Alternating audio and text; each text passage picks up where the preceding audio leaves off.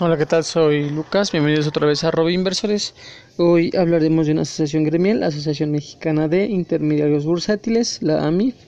eh, que se encarga de representar y defender los intereses de los participantes del mercado de valores ante todo tipo de instancias, ya sean públicas y privadas. También que actúa como organismo autorregulatorio en coordinación y complemento de los órganos de regulación y autorregulación de los mercados de valores y de instrumentos derivados, también que está encargado de promover y difundir la cultura financiera y bursátil en México, como coordinar la eficaz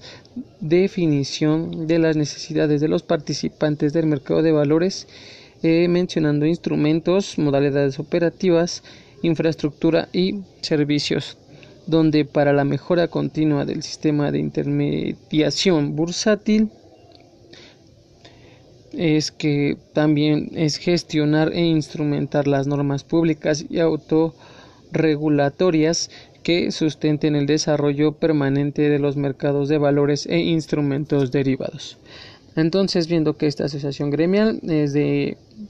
alta importancia en el sistema financiero mexicano y también que al representar y defender los intereses de los participantes del mercado bursátil eh, entre instancias públicas y privadas nos enseña que es una importante herramienta y forma de tener en línea y en forma las interacciones entre instrumentos, modalidades eh, y las operativas, tanto como en la, infraestructura y los servicios de, de estos instrumentos y que son un apoyo importante para todos y que nos será de utilidad conocer más a fondo y a detalle